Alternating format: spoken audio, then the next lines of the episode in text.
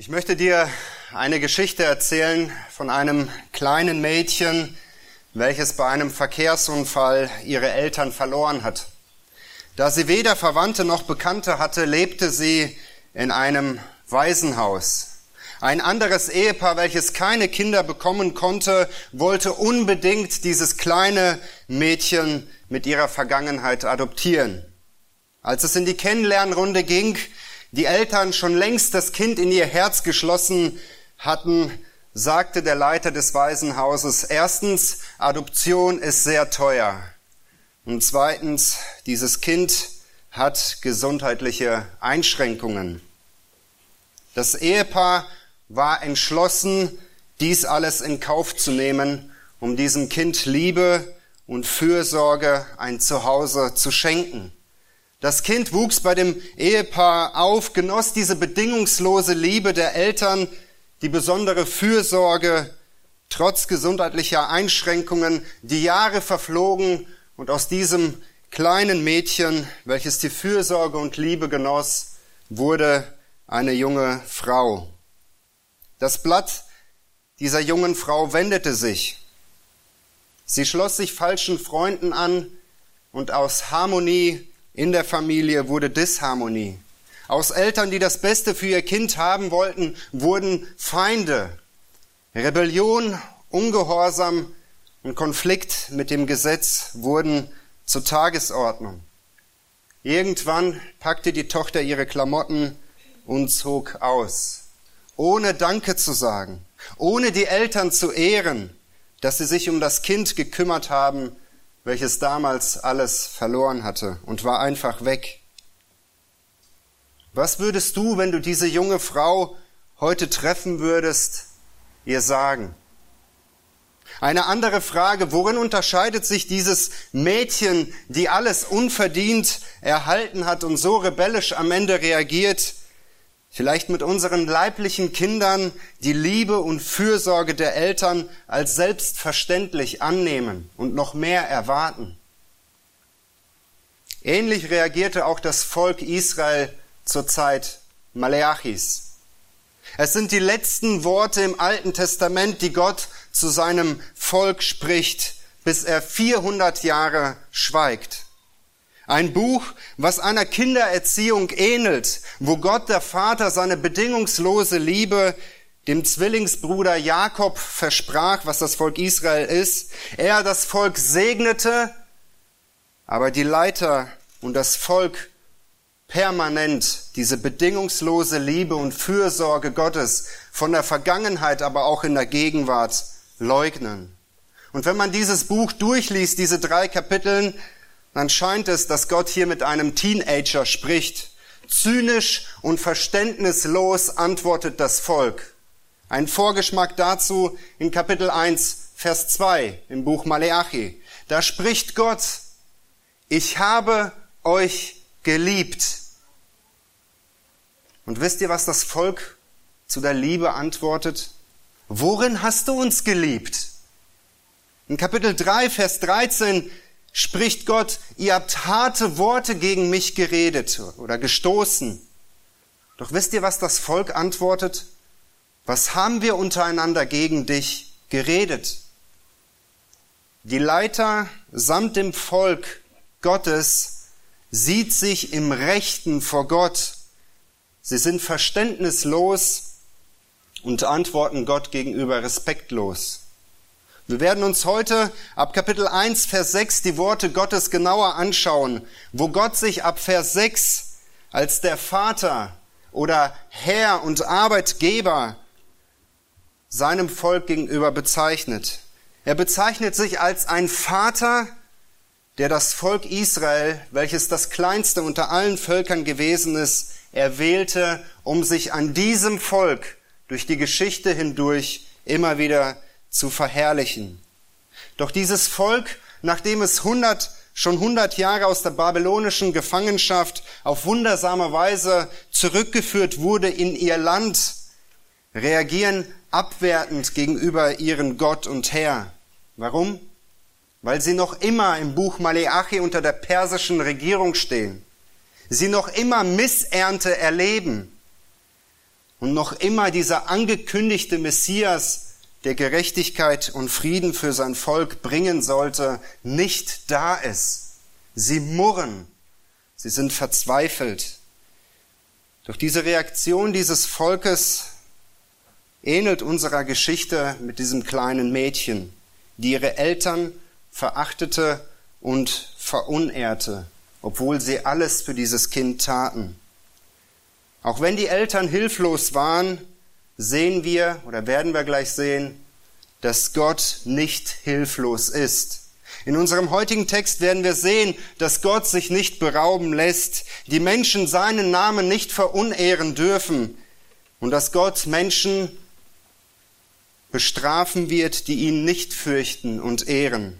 Unser heutiger Predigtext mit dem Thema Beraube Gott nicht aus Maleachi 1, 6 bis 14 zeigt uns, wie korrupt unser menschliches Herz ist und trügerisch von Anfang an. Dies soll uns dazu erinnern, dass heute, wo du Gottes Wort hörst, dieser Gott, dein Vater, zu dir spricht, indem er dich aufruft, ihm Ehre und Ehrfurcht zu geben, aufgrund dessen, was er für dich getan hat und noch tun wird, und nicht seine Gnade auszuschöpfen, damit er mit dir richterlich spricht, wie er es jetzt mit dem Volk tut. Ich möchte dich ermutigen, wenn du eine Bibel dabei hast, schlag Maleachi 1, 6 bis 14 auf. Ich lese Gottes Wort. Maleachi 1, 6 bis 14. Ein Sohn soll seinen Vater ehren und ein Knecht seinen Herrn.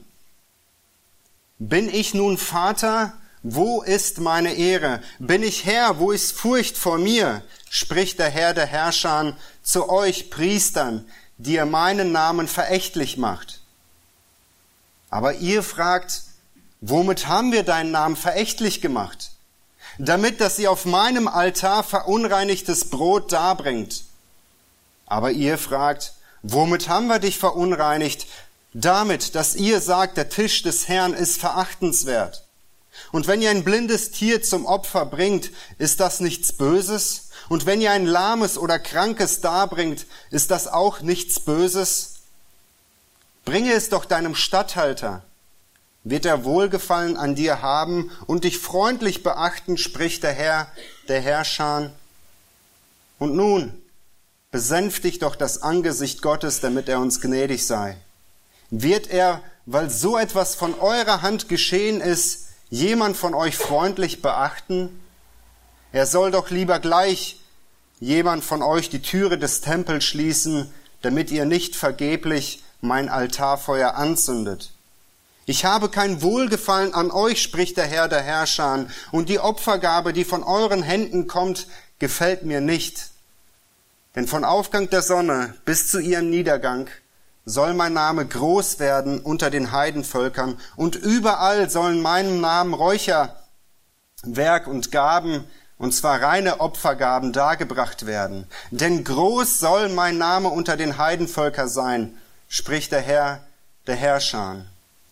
Ihr aber entheiligt ihn, damit, dass ihr sagt, der Tisch des Herrn darf verunreinigt werden, und die Speise, die von ihm kommt, ist verachtenswert.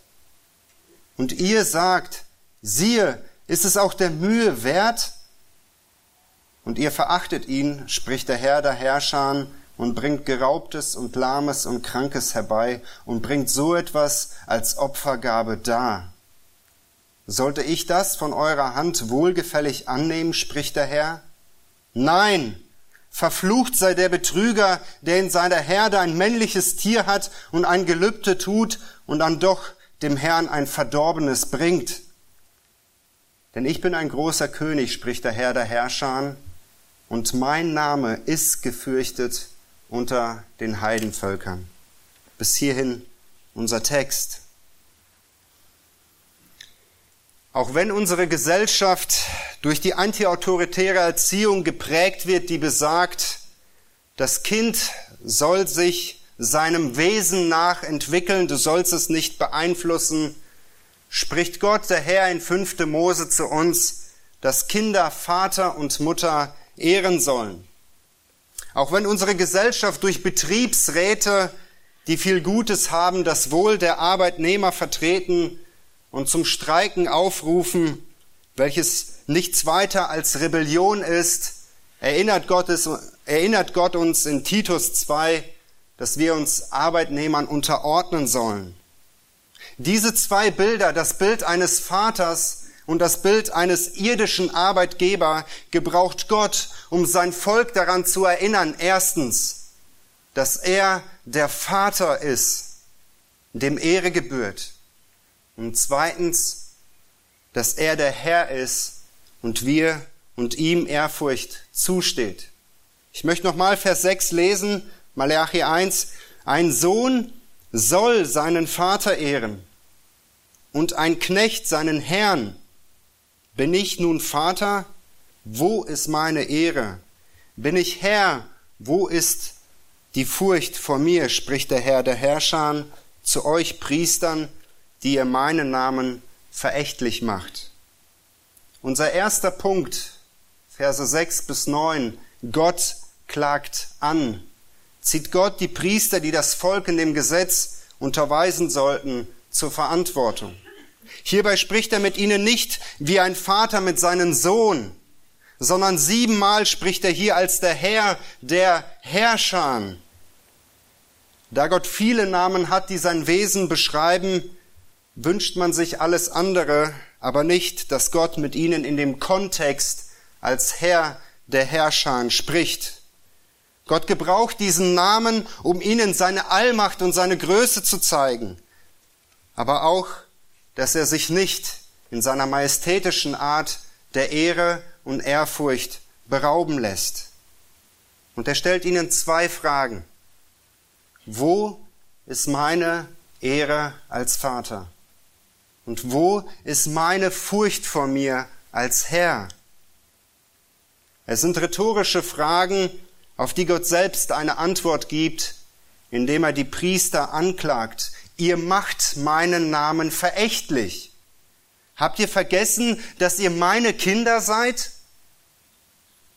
Eine Erinnerung dazu, in welcher privilegierten Stellung sie vor Gott standen, zeigt uns 2. Mose 4, Vers 22. Als Mose vor dem Pharao stand, da sagte Mose, und du sollst zum Pharao sagen, so spricht der Herr. Israel ist mein erstgeborener Sohn. Für die alten Ägypter war der erstgeborene Sohn besonders heilig. Und der Pharao betrachtete sich als der einzige Sohn der Götter. Jetzt hört auf einmal der Pharao, dass eine ganze Nation, die als Gottes erstgeborener Sohn bezeichnet wird, Rechte und Privilegien eines Erstgeborenen zustehen. Israel wusste um diese Privilegien Bescheid. Wie ein Vater kümmerte sich Gott um dieses Volk mit all seinen Gebrechen und Fehlern, um seine Macht an ihnen zu demonstrieren. Es sollte keine flachsige Beziehung sein zu Gott als dem Vater, wie in unserer heutigen Zeit die Kinder zu den Vater sagen, hey Alter, sondern Gott erwähnt hier eine ehrfürchtige Beziehung zu ihm, wie zu einem Arbeitgeber, oder wie zu, von einem Herrn zu einem Sklaven. Eine Distanz der Ehrfurcht sollte zwischen Gott und den Kindern Gottes sein. Dennoch waren sie als Knechte die Privilegierten, die Gott erwählte. Gott machte sich hier als der Arbeitgeber, als der Herr sich nahbar. Und wisst ihr was? Sie missachteten dies nach dem Sprichwort ist der Chef aus dem Haus, tanzen die Mäuse auf dem Tisch. Sie vergaßen, dass Gott Vater und Herr ist. In ihrer privilegierten Stellung kam Verbitterung auf, dass dieser große Gott uns verlassen hat. Sie wendeten sich in ihrem Herzen von Gott ab, auch wenn ihre Handlungen Religiosität zum Ausdruck brachte. Und Gott, der Herr der Herrscher, klagt sie an, dass sie seinem Namen verächtlich machen. Er beschreibt es nicht in der Vergangenheit, ihr habt es irgendwann mal getan, sondern in der Gegenwart. Es waren die Verantwortlichen des Volkes, die Rufmord mit ihren Taten verbreiteten, sodass ihre Handlung zu Gottlosigkeit unter dem Volk führte. Anstatt aufzuhören und vor diesem allmächtigen Gott Buße zu tun, so wie Jesaja es tat, als Gott sich ihm als der Herr der Herrscher begegnete in Jesaja 6, 1 bis 3, sehen wir weiterhin ihre Verachtung. Die Anklageschrift war unmissverständlich, doch die Leiter dieses Volkes sind uneinsichtig und verbittert gegen Gott dass sie ihre eigene Schuld nicht erkennen. Sie reden mit ihm, wie ein Vater es mit seinem leiblichen Sohn verbieten würde. Schaut nochmal die Verse 6b bis 9. Aber ihr fragt, womit haben wir deinen Namen verächtlich gemacht? Damit, dass sie auf meinem Altar verunreinigtes Brot darbringt. Aber ihr fragt, womit haben wir dich verunreinigt? Damit, dass ihr sagt, der Tisch des Herrn ist verachtenswert.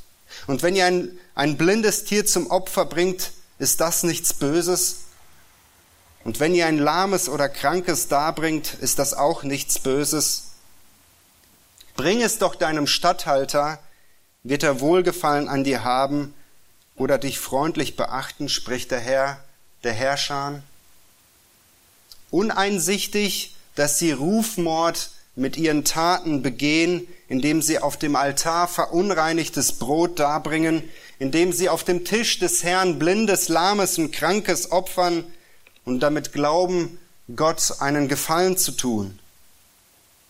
Hierbei sehen wir einmal mehr, wie langmütig unser Gott mit uns Menschen ist. Langmütig unterscheidet sich von der Geduld. Langmütig zu sein bedeutet negatives, sündhaftes Verhalten von einer anderen Person zu erdulden. Doch dieses Muster der Uneinsichtigkeit zieht sich durch diese drei Kapiteln hindurch.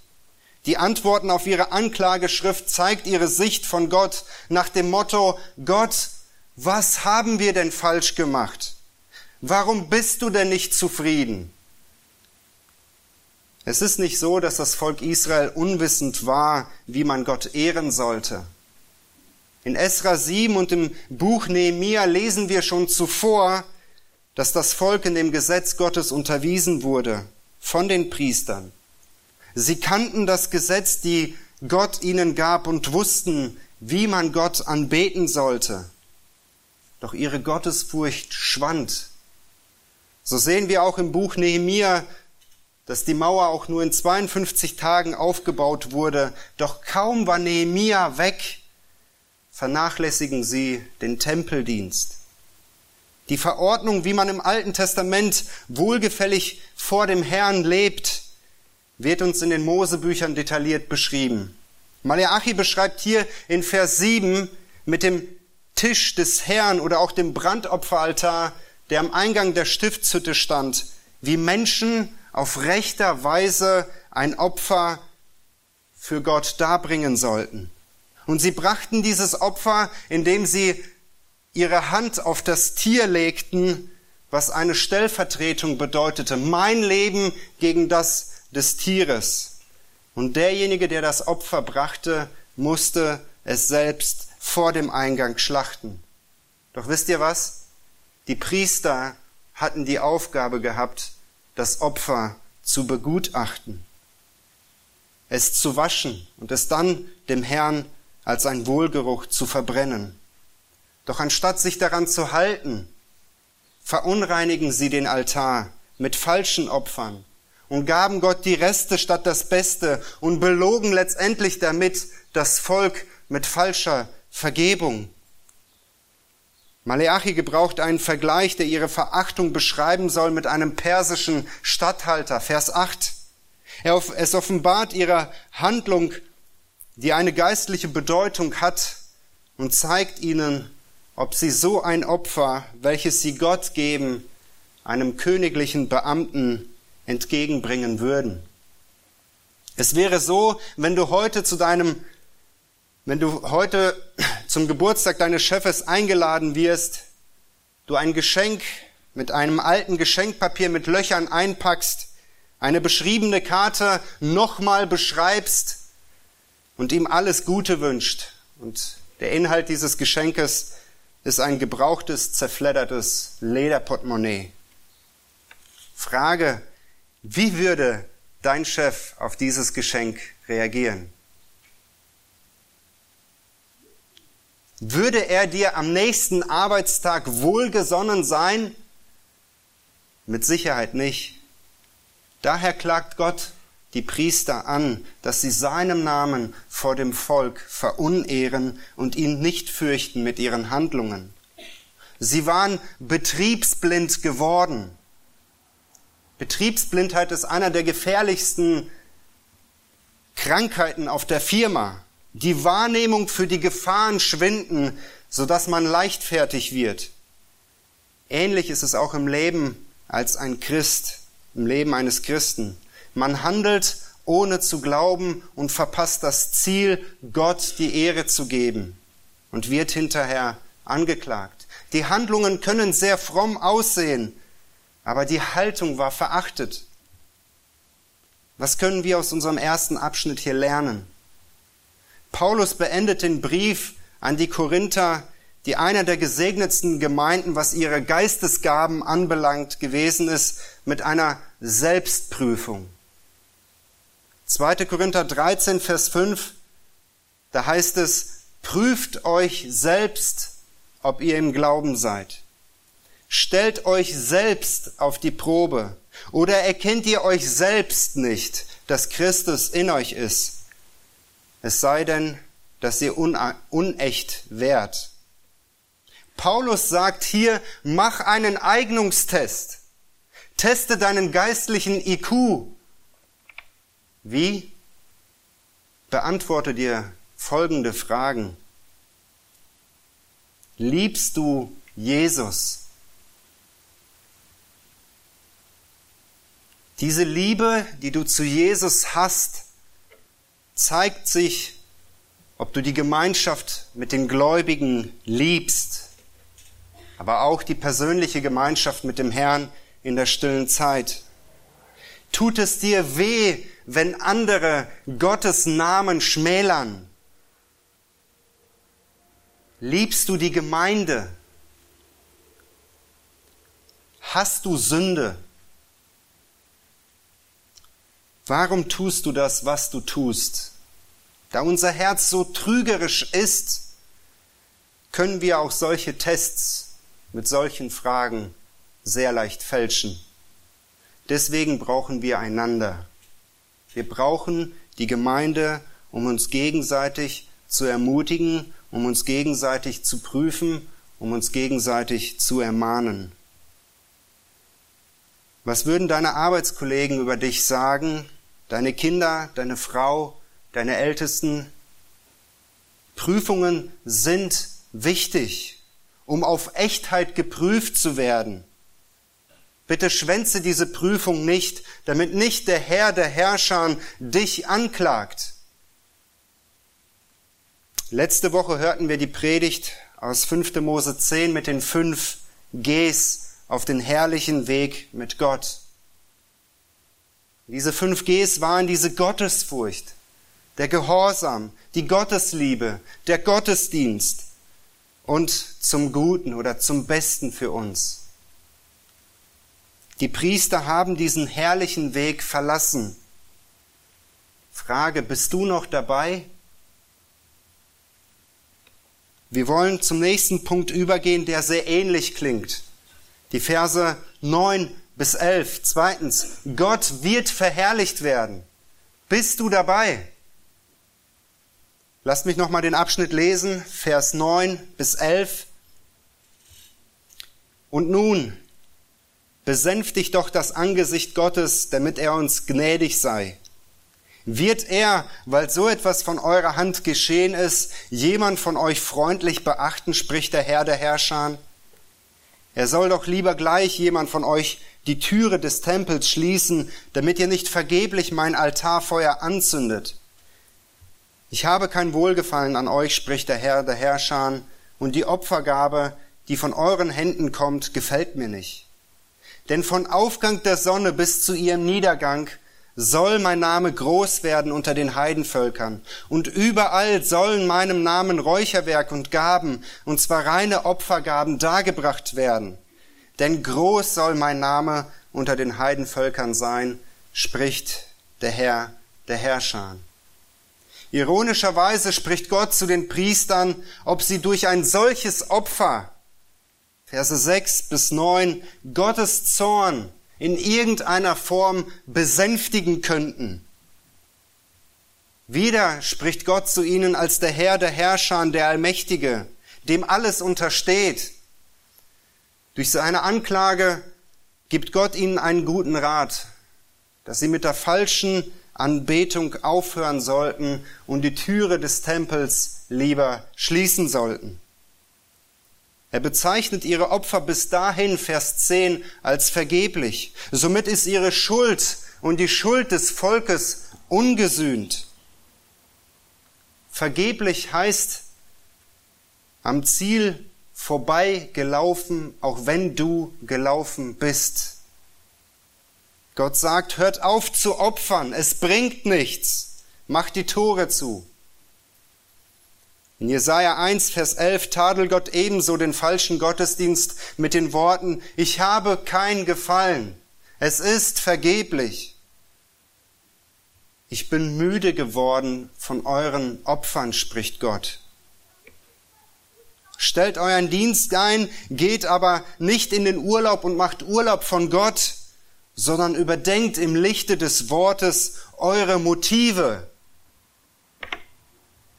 Doch sollen wir beleidigt sein, nur weil Gott uns unser Herz offenbart durch sein Wort? Nein. Lasst uns den Vers 11 genauer anschauen, damit Gott Freude an unseren Opfern hat und wir ebenso Freude in der Nachfolge bekommen. Der Vers 11 gibt uns Hoffnung, und sollte eigentlich die Priester wachrütteln. Vers 11 ist das Original, was sich von der Kopie unterscheidet.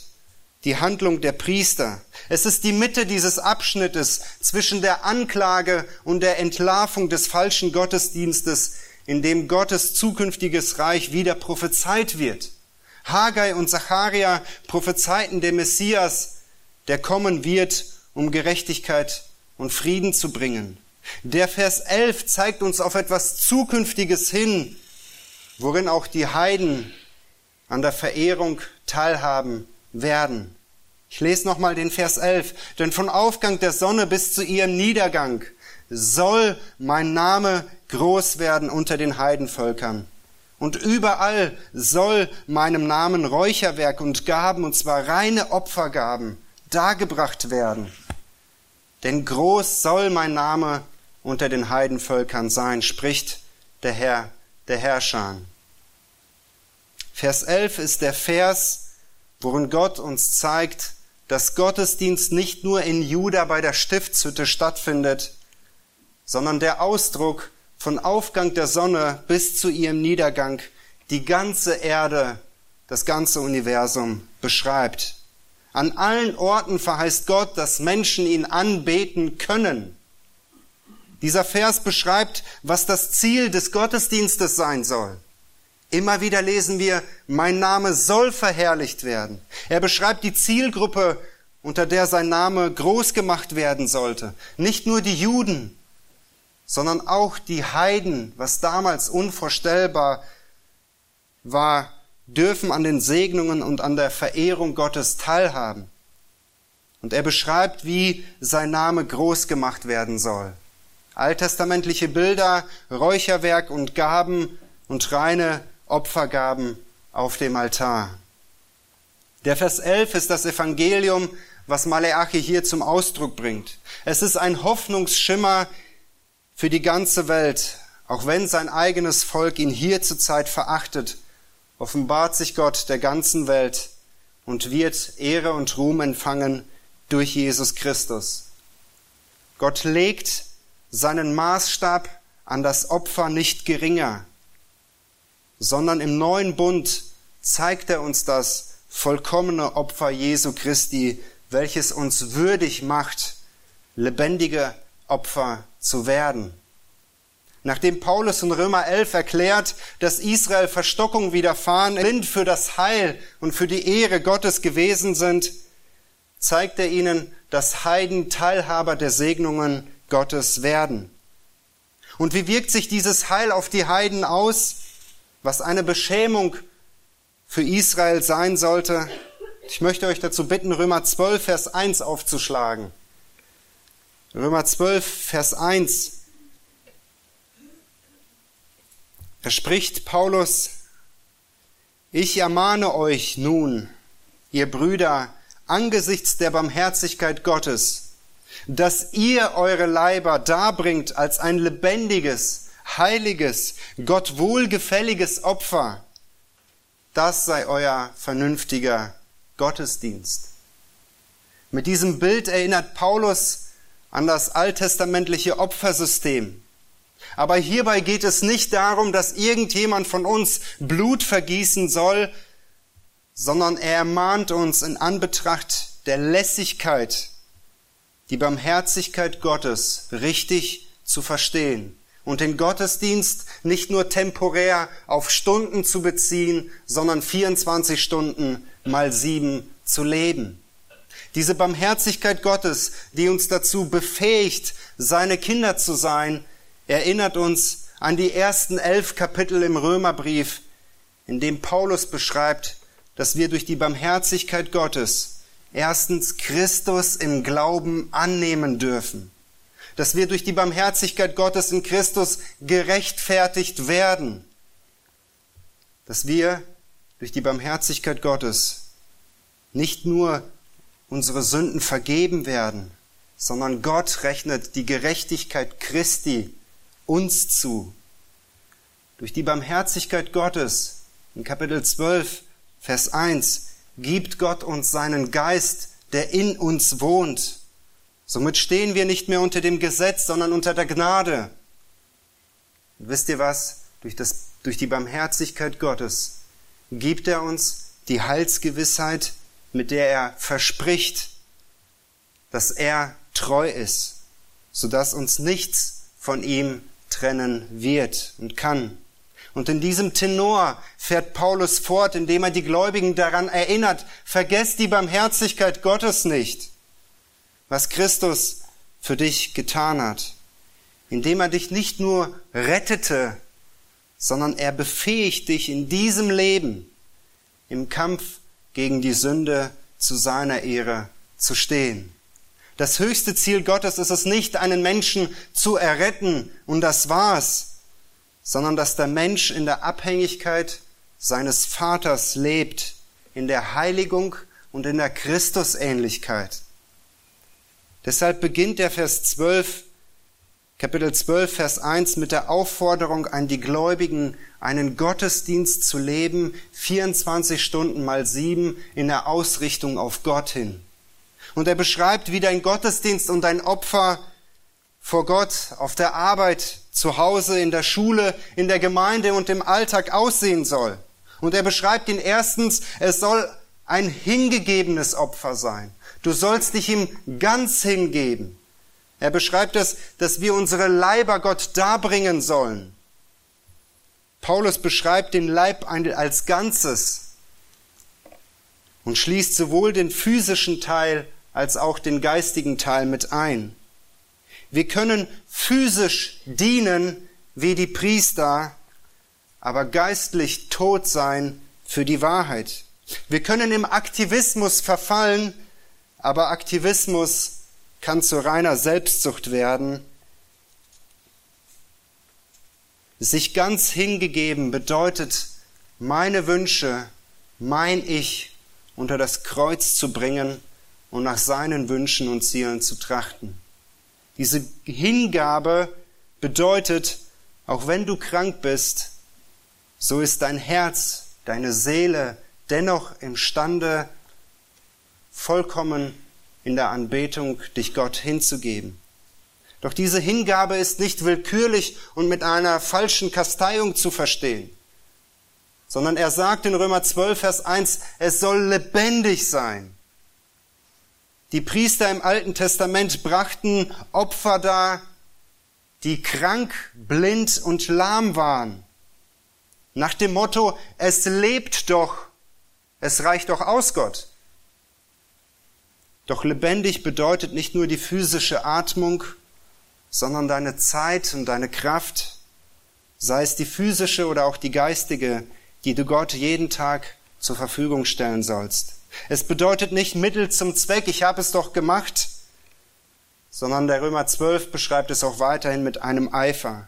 Als ob Gott im Tempel leiblich anwesend ist, sollst du mit einem besonderen Eifer Gott dienen. Doch unser Opfer sollte nicht nur hingegeben und lebendig sein, sondern es sollte auch heilig sein.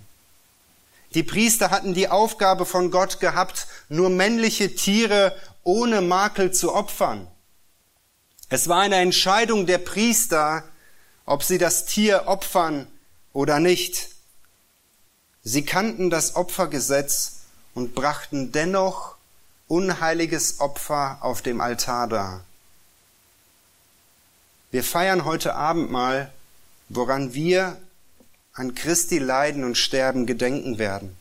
Doch dieses Abendmahl soll uns daran erinnern, ob ich würdig bin, daran teilzuhaben.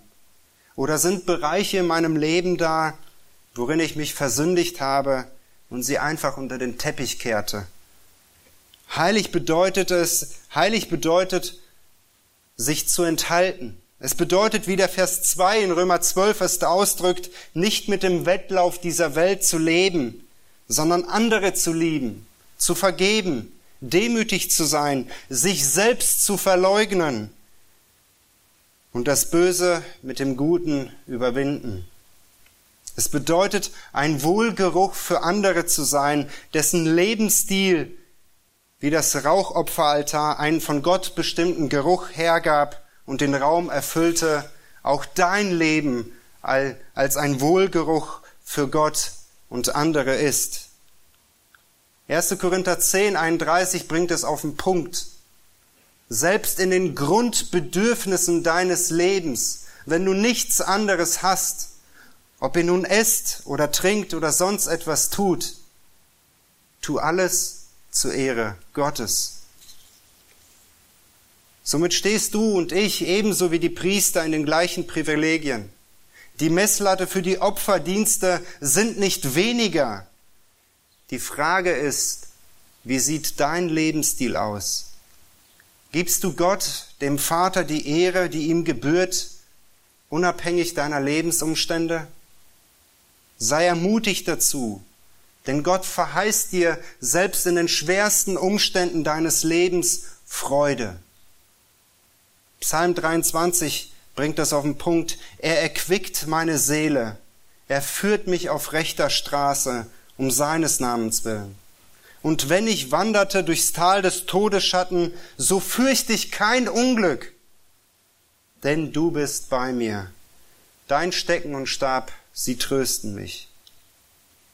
Das Volk Israel, ja die Priester, entschieden sich so weiterzumachen wie bisher, obwohl Gott sie anklagt, obwohl Gott ihnen zeigt, dass er seine Ehre den Heiden geben wird. Doch sie nehmen es als gleichgültig an. In den Versen 12 bis 14 sehen wir wiederum, dass Gott falsche Anbetung entlarvt. Unser dritter Punkt, Gott entlarvt falsche Anbetung. Verse 12 bis 14. Die Worte in diesen Versen sind wiederum nichts Neues. Es scheint eine Wiederholung zu dem zu sein, was wir schon in den Versen 6 bis 9 gelesen haben. Gott ist nicht ein Vater, auch wenn es hier so aussieht, der mit seinem Kind diskutiert und dann doch nachgibt, sondern er ist Herr der Herrscher der über allem thront und seine Ehre keinem anderen geben wird. Jesaja 42, Vers 8 sagt, ich bin der Herr, das ist mein Name, und ich will meine Ehre keinem anderen geben, noch den Ruhm den Götzen.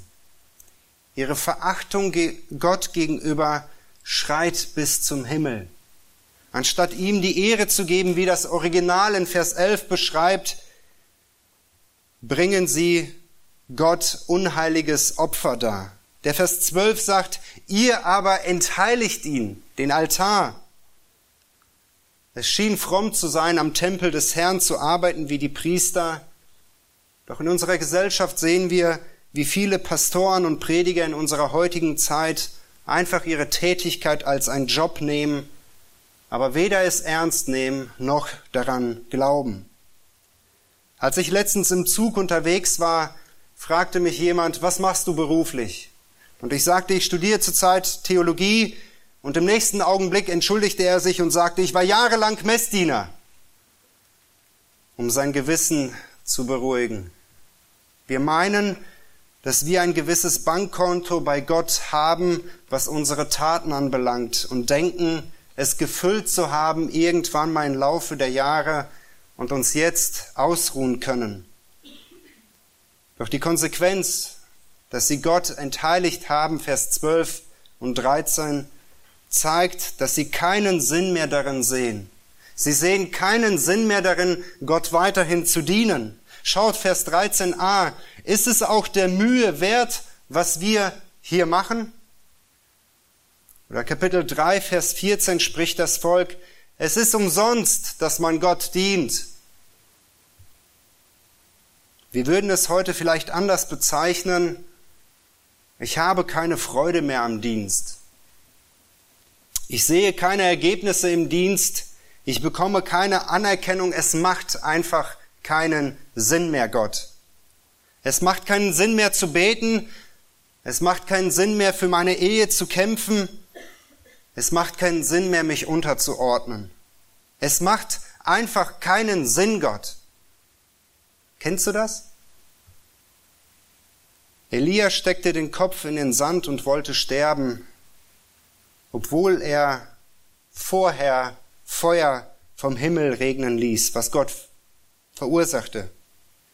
Unsere Gefühle, die oft unseren Glauben hindern, vernebeln die Sicht zum Kreuz hin, wo wir die Kraft bekommen. Unser Dienst wird dann wertlos, wenn wir den Blick zum Kreuz verlieren. Und einer dieser Fragen ist, wem diene ich? Diene ich Jesus oder diene ich den Menschen?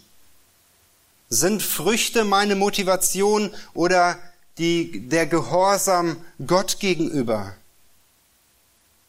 Es ist interessant zu sehen, dass bevor Jesus seine Jünger auf den Dienst vorbereitete, er ihnen das Gleichnis von dem vierfachen Ackerboden lehrte. Und einer der wichtigsten Lektionen, die die Jünger verstehen mussten, ist es erstens ihre Aufgabe. Und einer der Aufgaben ist, egal welcher Boden es ist, sehe, sehe, sehe. Das ist deine Aufgabe. Mathematisch gesehen lesen wir in diesem Gleichnis, dass drei der vier Böden fruchtlos bleibt. Dennoch lautet der Auftrag Jesu an die Jünger, sehe, auch wenn die Zahl für dich damit die Zahl für dich nicht entscheidend ist, sondern der Gehorsam. Doch wie können wir gegen unsere Gefühle der Erfolgserlebnisse und der Zahlen und Empfindungen angehen? Ein Zitat aus dem Buch Leben mit dem Kreuz im Zentrum, da sagt der Autor, du brauchst keine neue Wahrheit, aber du musst die eine Wahrheit, die wir haben, bewahren. Diese Wahrheit ist das Kreuz vom Golgatha. Es ist das Kreuz, was unsere selbstsüchtigen Motive aufdeckt und seine Gnade zum Vorschein kommen lässt.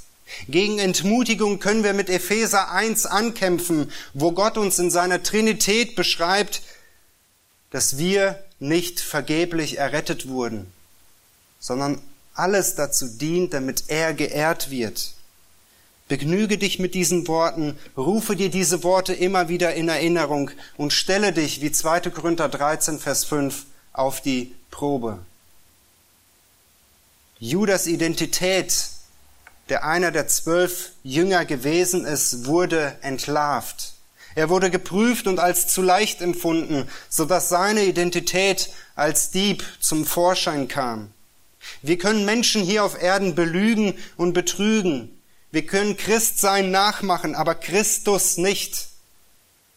Wir alle werden nämlich vor dem Richterstuhl Christi gerichtet werden. Dann kommt deine wahre Identität zum Vorschein. Bist du Sohn oder bist du Feind? Der Abschnitt endet nicht mit einer traurigen Botschaft, sondern er endet mit einer frohen Botschaft, dass wie groß der Schaden des Rufmordes ist, du und ich Gott nicht vom, Stro vom Thron stürzen können. Vers 14 heißt es, denn ich bin ein großer König, spricht der Herr der Herrscher, und mein Name ist gefürchtet unter den Heidenvölkern. Gott spricht durch Maleache, ich bin ein großer König und mein Name ist gefürchtet unter den Heidenvölkern. Diese Worte sind keine, keine falsche Selbsteinschätzung von, von Gott in Anbetracht der vorigen Verse, sondern sie offenbaren, dass dieser Gott, der Vater, Herr der Herrscher ist. Auch wenn das Volk paar Jahrhunderte Jahre danach den Retter dieser Welt, Jesus Christus, kreuzigten, indem sie meinten, dass er ein Gotteslästerer, ein Fresser und ein Säufer war, der mit dem Abschaum der Gesellschaft, mit Zöllnern und Sündern zusammen war, glaubten sie nicht daran, dass er der Retter dieser Welt ist, der uns von der Sünde erretten kann. Die Jünger verloren die Hoffnung über ihren König und Meister. Doch wisst ihr was? In all dieser Hoffnungslosigkeit ist Christus auferstanden und er hat die Macht des Todes besiegt. Das, was verloren aussah, wie im Buch Maleachi, ist uns zum Sieg geworden. Für den Sünder, der an den rettenden Messias glaubt. Jesus sitzt jetzt zu Rechten seines Vaters. Und wisst ihr was? Er wird wiederkommen und uns die wir seine Kinder sind, zu sich nehmen. Ein jeder, der seine Knie hier auf Erden gebeugt hat. Er wird sein Reich hier auf Erden aufbauen und wird es in der Ewigkeit vollenden. Er wird dort herrschen, wo weder Leid noch Trauer sein wird, so dass wir in der Ewigkeit ihn anbeten werden.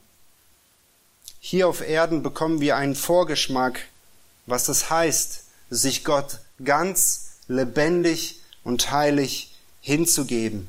Aber in der Ewigkeit wird es weitaus schöner sein. Die, diese Geschichte mit dem Mädchen am Anfang hatte kein Happy End, wo die Tochter zu ihren Eltern zurückgekommen ist. Oder auch im Buch Maleachi, dass das Volk Israel Buße getan hat. Doch deine Geschichte, wo auch immer du heute stehst, dich gerade befindest, in welcher sündhaften Art du lebst und dienst, kann heute ein Happy End haben. Warte nicht, bis derselbe Gott, der dein Vater ist, seine Robbe als Richter anzieht und dich verurteilt und dich entlarvt, sondern nimm seine bedingungslose Liebe an. Handle nach seiner bedingungslosen Liebe und möchte man in dir dieses Feuer sehen, welches Gott durch Jesus Christus entzündet hat, bei all dem, was du tust. Und lasst mich nochmal diesen Vers lesen, den Ralf am Anfang gelesen hat, aus Offenbarung 5, Vers 13. Und das gebührt unserem Gott. Offenbarung 5, Vers 13. Und jedes Geschöpf, das im Himmel und auf Erden und unter der Erde ist, und was auf dem Meer ist und alles, was in ihnen ist, hörte ich sagen, dem, der auf dem Thron sitzt und dem Lamm gebührt das Lob und die Ehre und der Ruhm und die Macht von Ewigkeit zu Ewigkeit. Amen. Lasst mich eben beten und bitte euch dazu aufzustehen.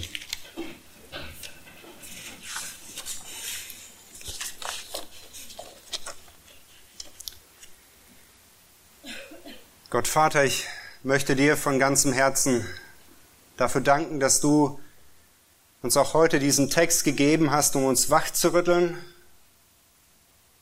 um uns selbst zu prüfen, so wie 2. Korinther 13, Vers 5 es sagt, aber auch uns daran zu erinnern, dass dir die Ehre gebührt hier auf Erden.